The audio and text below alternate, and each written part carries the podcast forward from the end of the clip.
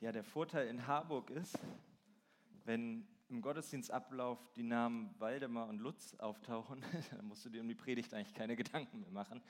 Wird alles schon gesagt, alles schon auf den Punkt gebracht.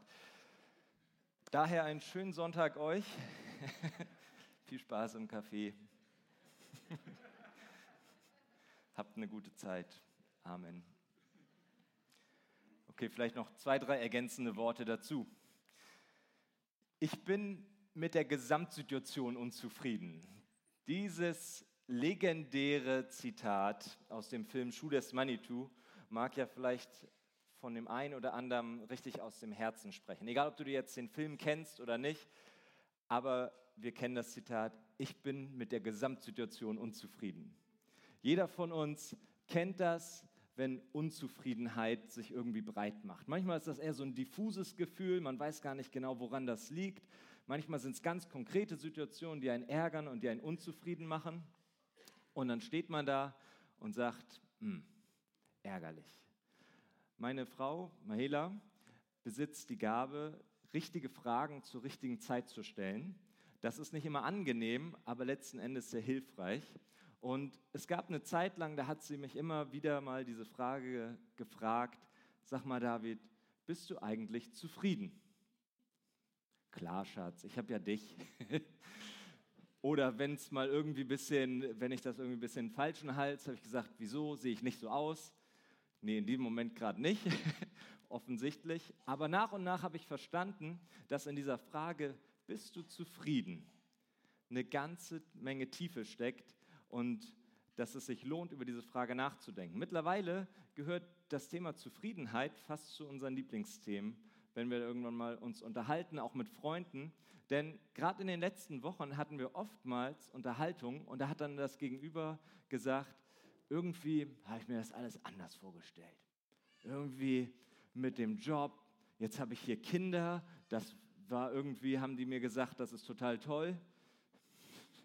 Ja, Und jetzt stehe ich hier und Unzufriedenheit macht sich schnell breit. Ich will euch einfach mal so drei Klassiker nochmal nennen, das ist nichts Neues für euch, wo Unzufriedenheit entstehen kann. Erst einmal können wir natürlich unzufrieden sein mit der Kohle, ja, mit dem Geld.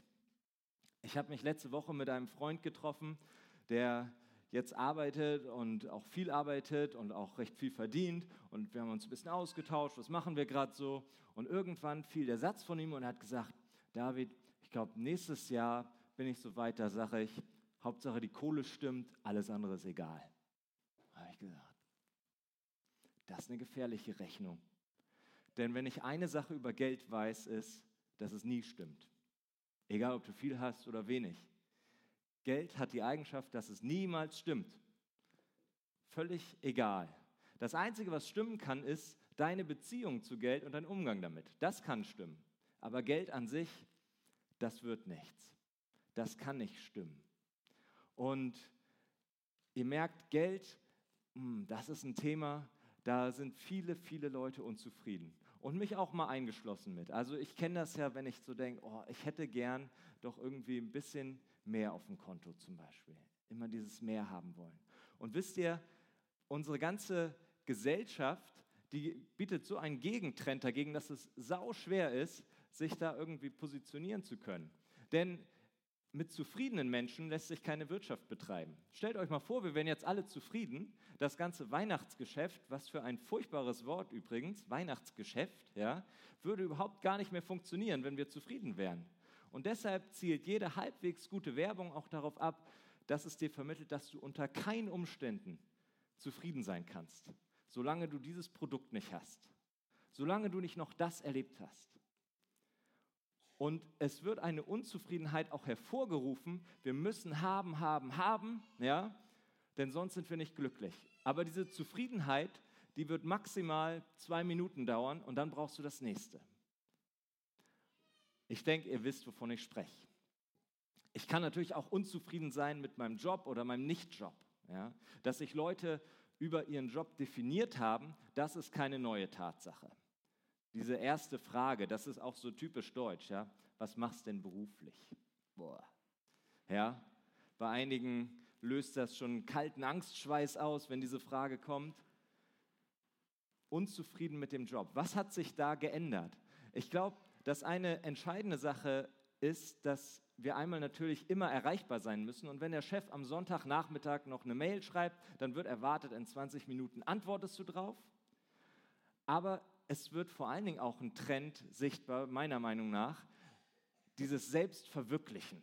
Du kannst alles erreichen, was du willst, wenn du nur hart genug dafür arbeitest. Leb deinen Traum. Bastel dir es individuell zusammen, ja? Die Ergebnisse zählen, wie du arbeitest, ist völlig egal, ob in Homeoffice und dann siehst du immer diese Bilder von Leuten, die da irgendwie auf ihrer Couch chillen und das ist die Arbeitswelt von heute. Aber wenn du mal hinterfragst, sind gefühlt mehr Leute unzufrieden mit ihrem Job heute als davor. Vielleicht, ich habe das nicht statistisch, aber Job kann ganz schön unzufrieden sein. Und vor allen Dingen die Gegenfrage, was ist eigentlich, wenn ich gar nicht weiß, was ich machen möchte? Wenn ich die ganzen Jobanzeigen durchscroll und nichts weckt Leidenschaft in mir und irgendeinen individuellen Traum, ja, oh, da verwirkliche ich mich jetzt. Das ist super. Oder wenn Leute sagen, jetzt wird es kritisch, ich arbeite weniger, damit mein Kind nicht erst um 17 Uhr aus der Ganztagsbetreuung rausgeholt wird. Da wirst du ja gesellschaftlich geächtet für. Da gucken dich die Leute an und sagen, das ist ja mutig. Und zum Teil wird es auch schon unmöglich gemacht.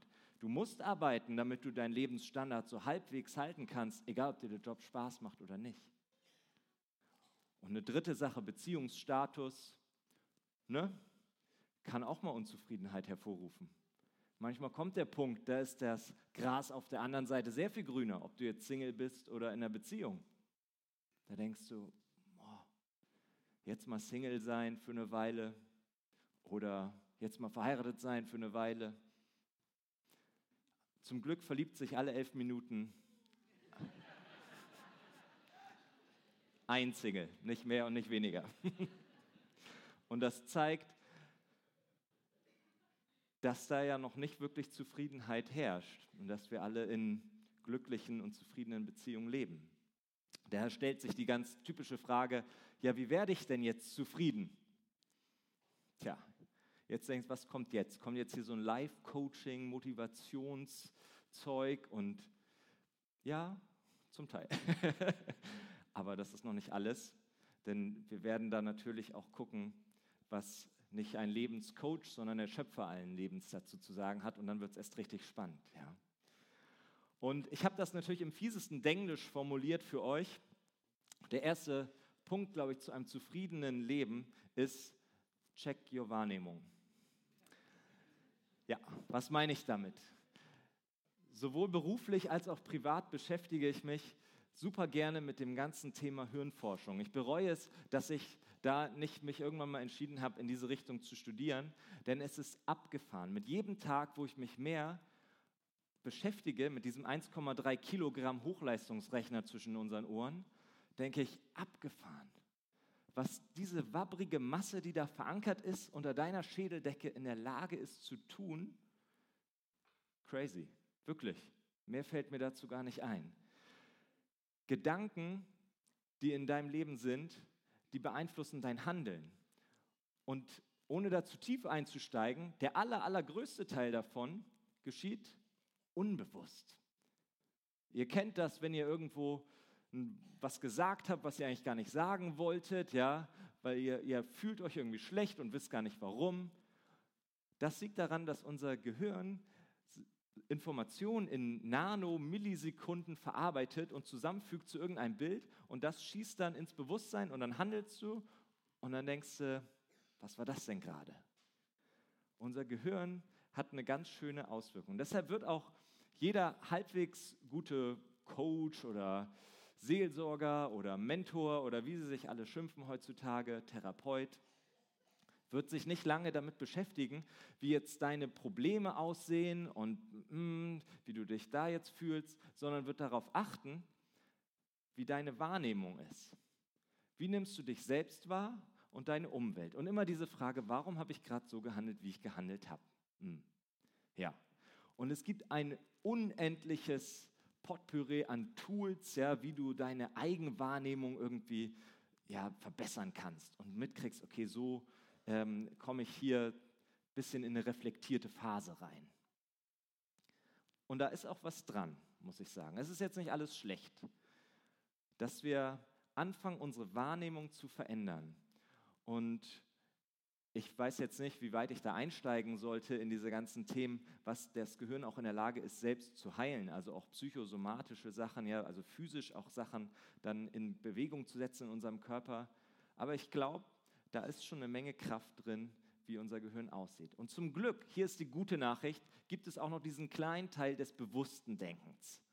Und mit diesem bewussten Denken können wir unter Unterbewusstsein immer mal so ein bisschen triggern und sagen, guck mal, mach mal so und so und dann wird sich das ändern. Hier eine ganz kleine Wahrnehmungsübung. Einmal durchatmen alle, einmal. Und jetzt guck dich mal in den Raum um und achte mal auf Sachen, auf die du bisher noch nicht geachtet hast. Was fällt dir da so auf? Also guckst rum und du entdeckst auf einmal Sachen. Hm. Dann machst du die Augen zu und atmest ein und riechst mal.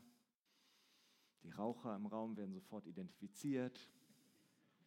Ja, du merkst, oh, irgendwie, vielleicht jetzt so ein, jetzt erzähle ich dir mal so von so einem Kaffeegeruch, ja. Steigt Kaffeegeruch durch die Nase. Stell dir das mal vor. Bei den einen weckt das Wohlbehagen, ja, so oh, gemütlicher Frühstück, bei anderen weckt es Wirkreiz. Völlig egal. Aber du merkst, allein, dass wir uns kurz das war jetzt ja keine tiefe Wahrnehmungsübung, auf andere Sachen fokussieren und unsere Wahrnehmung ein bisschen ändern, entdecken wir ganz neue Sachen. Und das ist spannend.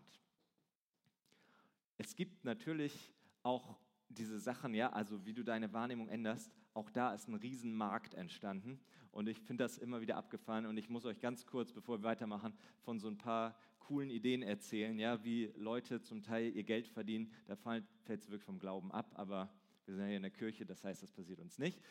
Ein Lebenscoach, ja, der hat sich jetzt damit also einen Namen gemacht, dass er Vorstände weltweit berät, ja, und er hat im Prinzip eine Botschaft, die er bringt, ja, dass er diesen Vorständen sagt, guckt mal, morgens nehmt ihr euch einen Stuhl und dann stellt ihr euch darauf, denn dann habt ihr einen Perspektivwechsel. Und dann sagt ihr, heute wird ein guter Tag. Dann geht ihr wieder runter und lebt den Tag. Und abends vorm Schlafengehen steigt ihr nochmal auf den Stuhl und sagt, ist vielleicht nicht alles gut gelaufen, aber morgen wird es besser. Ja, der kann für einen halben Tag dreieinhalbtausend Euro einstreichen. Also wer noch eine Geschäftsidee braucht, ja, eine andere Sache, also die Leute zahlen Geld, um zufrieden zu sein, um irgendwie zu einem Punkt zu kommen, zu sagen, zur Ruhe zu kommen innerlich. Da gibt es auch eine Sache in der Schweiz, ein Haus mit Terrasse, Blick ins Tal, kommen auch Leute, die zu viel Kleingeld übrig haben, ist so ein normaler Gasthof, aber die haben einen Special, morgens vor Sonnenaufgang werden sie geweckt, dann werden sie auf die Terrasse gesetzt und in ein Laken eingewickelt, sodass sie sich nicht bewegen können, damit sie dann zu sich finden. Und dann schauen sie in das Tal. Tja, also Ideen gibt es reichlich, aber irgendwie sind die noch nicht so ganz befriedigend, finde ich. Das heißt, wir müssen irgendwie weitergehen, wenn wir sagen wollen, wir wollen zufrieden leben. Deshalb der zweite Punkt, und da nähern wir uns so ein bisschen an, ist, say Danke to your Schöpfer. Ja. Dankbarkeit, wenn du dich auf den Weg machst und dankbar zu sein für das, was du hast, bist du auf dem Weg in ein zufriedenes Leben. Das ist eine ganz neue Wahrheit, ich weiß, ihr mich alle ganz groß an. Ein dankbares Leben zu führen, zu sagen, du wachst auf, boah, Arm noch dran, danke, Bein noch dran, super, tut nichts weh, klasse, Partner noch da? Super. Partner nicht mehr da? Nein. Wofür auch immer du dankbar bist, ja. Ich habe mich mit jemandem unterhalten hier aus unseren Reihen, ja, ein lieber Bruder, wie man sagt im frommen Slang. Und die Geschichte fand ich total cool. Er hat gesagt, es gab Zeiten, da habe ich echt nichts gehabt mehr an, an Versorgung. Ich war wirklich total abgebrannt. Aber ich habe immer gesagt, ich vertraue auf Gott. Und da gab es diesen Moment, da hatte ich dann nur noch Wasser da und nur noch ein Glas Wasser übrig. Und da habe ich mir dieses Glas Wasser abgefüllt und auf den Tisch gestellt. Und weißt du, was ich gemacht habe? Ich habe gesagt, danke Gott für dieses Glas Wasser. Danke, dass ich dieses Wasser trinken kann. Und äh, ja, die Person ist sogar anwesend heute, aber das ist total cool, weil das zeigt, wenn du dankbar bist, dann kehrt Frieden bei dir ein. Dann kehrt Ruhe ein bei dir. Und du musst nicht immer nur auf das gucken, was irgendwie schlecht ist, sondern du kannst sagen, danke Gott, dass ich atmen kann, dass ich leben kann. Ich muss euch nicht sagen, dass wir genug Grund zur Dankbarkeit haben, gerade wenn es jetzt in die Weihnachtszeit geht. Aber bis dahin alles klaro, ja. Ihr denkt, ist in Ordnung, kann ich mit leben. Aber ja, jetzt nehmen wir erst richtig Fahrt auf für die letzten fünf Minuten. Und ich will euch sagen, was der Kern ist, wirklich für ein ganz vollkommen zufriedenes Leben. Und du denkst, das kann ich gar nicht leben, weil bei mir ist so viel Trubel und so viel Kämpfe. Und was der Kern ist, dazu bitte ich euch einmal aufzustehen, denn ich werde einfach mal vorlesen aus dem Wort Gottes und ich finde, das ist nur respektabel. Ich lese euch einfach mal querbeet, völlig, völlig durcheinander Bibelverse vor. Ja? Und ihr versucht mal rauszufinden, was so das Wort ist, was in diesen Versen alles drin vorkommt. Ja? Und ihr könnt nach jedem Vers, den ich gelesen habe, einfach mal kräftiges Amen dazu geben. Ja? Also, ich fange einfach mal an. Dies habe ich mit euch geredet, damit ihr in mir Frieden habt. In der Welt habt ihr Angst, aber seid getrost. Ich habe die Welt überwunden. Selig sind die Frieden stiften, denn sie werden Gottes Kinder heißen. Frieden lasse ich euch, meinen Frieden gebe ich euch. Nicht gebe ich euch, wie die Welt gibt. Euer Herz erschrecke nicht und fürchte sich nicht. ja, das wird langsam lauter, ich merke schon. Ich liege und schlafe ganz mit Frieden, denn allein du, Herr, hilfst mir, dass ich sicher wohne. Amen. Jawohl. Und der Friede Christi, zu dem ihr berufen seid, in einem Leibe, regiere in euren Herzen und seid dankbar. Amen.